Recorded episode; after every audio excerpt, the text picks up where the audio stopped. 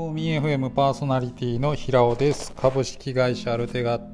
ていう会社を経営していますえっと時刻は17時33分カンボジアからお届けしておりますということで、えっと、カンボジアにつきまして、えっと、飛行機降りた瞬間はねめちゃくちゃ晴れてたんですけどあの暑って思ってねあのいろいろ手続きを済ませて空港の外に出た瞬間に大雨が降ってきましたはい、ということで、まあ、幸先の悪いカンボジアですけどね、まあ、あんまり今の時期ってね結構あの雨が多いので雨季なので、まあ、しょうがないかなと思って、まあ、あのできる限りねエンジョイして明日はアンコールワット行こうと思ってます。はいえっとですね、今日話したいのは、えっと、今日というかね、まあ、これ今日日本通ってるわけですけど、えっと、さっき飛行機の中でものすごくちょっと学んだことというかねいろいろ思うところがあって録音を始めました。えっとまあ結論を言うとやろうと思った時にやらないとずっとやれないままになるよっていうねあのそういうふうに思ったっていう話なんですけどえっとまあ今日ねカンボジア行く前のあの飛行機乗る搭乗口のところで15番ゲートですねあの待ってたらあのちょっとね列から少し外れてよぼよぼのおじいさんがいました。でまあそのよっぼよぼのおじいさんなんですけど、まあ、白人のおじいさんで多分きっと80歳ぐらいなんじゃないかな80前後やと思うんですけどあの両脇にある店の松葉杖をついてましてでなんか太ももというかなんていうかな膝から下のところにもうなんかコルセットっぽいあのなんか器具をねあのつけてらしたんですよ。でまあまあまああの家族の支えなり、まあ、誰か同伴者がいるんだろうっていうことで、まあ、僕らはスーッとこうその列をねあの、まあ、スムーズに抜けてまあ、飛行機のシートに僕は着地する着地するじゃない、まあ、座りますよね。着で、まあ、まあ着席すると。着席していると、えっとまあ、飛行機一番最後もうみんなが乗り終わった後ぐらいにそのさっきのですねよぼよぼのじいさんが、まあのらりくらりと、えっとまあ、10センチずつぐらい歩きながら、まあ、入ってくるのを、まあ、見まして。まあ、入ってきたのはさっきのおじいちゃんやなと思ってたんですけどあのキャビンアテンダントさんがねちょっと肩を抱えながらというか、まあ、腰に手添えながら、まあ、あのおじいさんが座ると。で、まあ、おじいさん一番飛行機の要は窓側の方に座ったんですよ。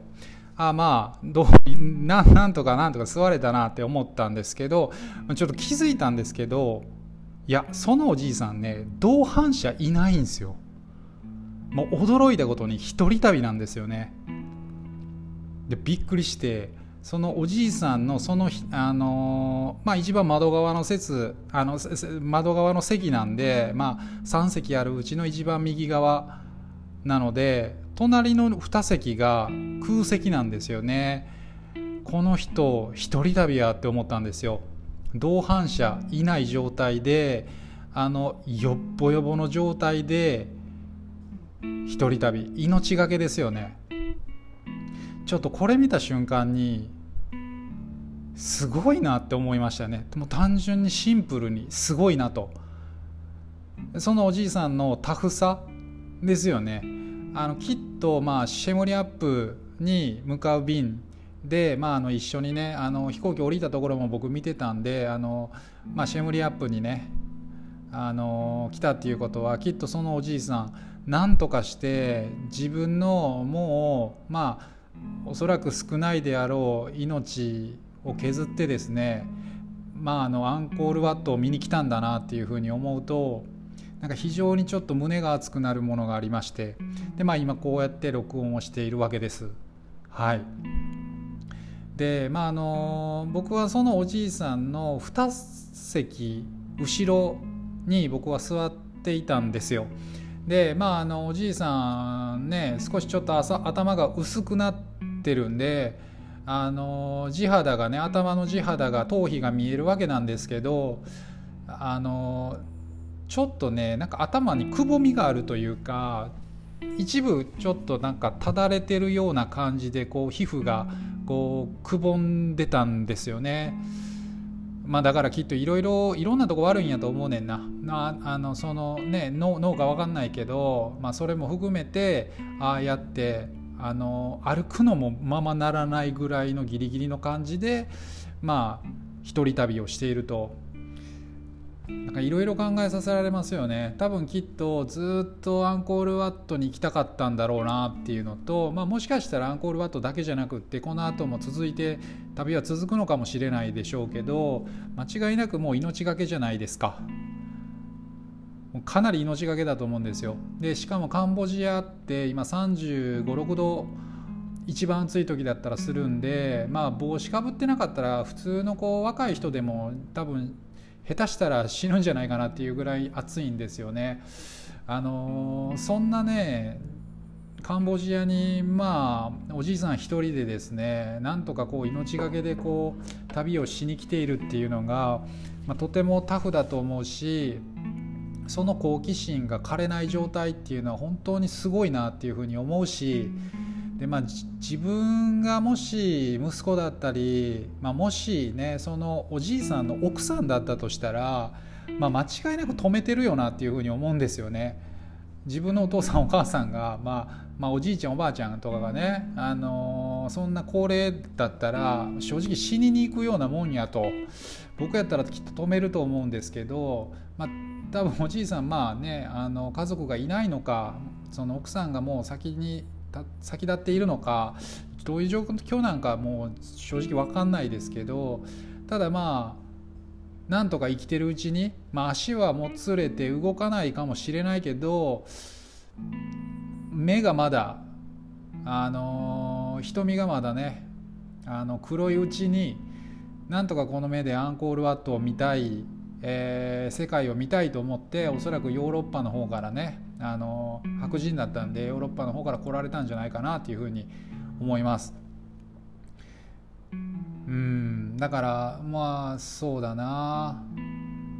まあね飛行機降りた後もなんかね空空港会社の人があの車椅子を準備されてましたけどあの、まあ、誰かの手をあの借りないと正直ほとんどなほとんど何もできない状態やと思うんですよ。でこうなってるとおそらくほとんどの人が誰かに迷惑をかけるからやめとこうとか思うと思うんですよね。もし自分だったら思うんじゃないかなと思います。あの誰かに迷惑をかけることになるからもう自分はあのやりたいことを諦めようと思うと思うんですけど、まあ、そのおじいさんはねあのとにかくタフですよね。もう何としてでも何としてでも飛行機に乗って、まあ、旅したかったんでしょうね。うん、なんかそのちょっと生き様に心打たれたというかあの、まあ、自分もねなんかあのいろいろ忙しいとかお金がないとかそういうことを言い訳にして、まあ、何でもかんでも後回しにあのまあみんなするじゃないですか僕だけじゃなくてみんなすると思うんですけどやりたかったけど成し得てないことって、まあ、1つや2つあると思うんですよ。で僕は僕なりにバケットリストって言ってねあの30の時に30になった時に、まあ、100個あの死ぬまでにやりたいことを100個っていうのをまあえっと、手帳に残してるんですけど、まあ、僕はそれ一つずつ潰してはいってはいるんですけど、あのー、やっぱりやれる時にしかできないんだからやっぱりもう今しかないじゃないかなっていうふうになんか思ったっていう感じですね。うんなのでまあ当然僕もその会社を経営してるんで、まあ、めっちゃひっきりなしにチャットワークも来るしスラックもなるし、まあ、あのミーティングもまあとにかく入ってくるけどもあのそういうことを言ってるから旅行が無理とかそういうこと言ってあのそういう状態やからなんか趣味ができないとかえっと何？なんかやりたかったことを諦めてるみたいなことはめっちゃあると思うんですけどやっぱりまあ人生最後の方になってきて終わりが見えてきたらね、まあ、そんなことも言ってられないだろうし、まあ、なんとかあのじいさんはですねひたすらこう自分の体を引きずってでもアンコールワット見るっていうようなねまあ、言うようななんかそういうちょっと気概をね僕はその背中にねあの弱っちい背中に僕は感じました。うんっていうことでねあのまあまあまあまあ天気も悪い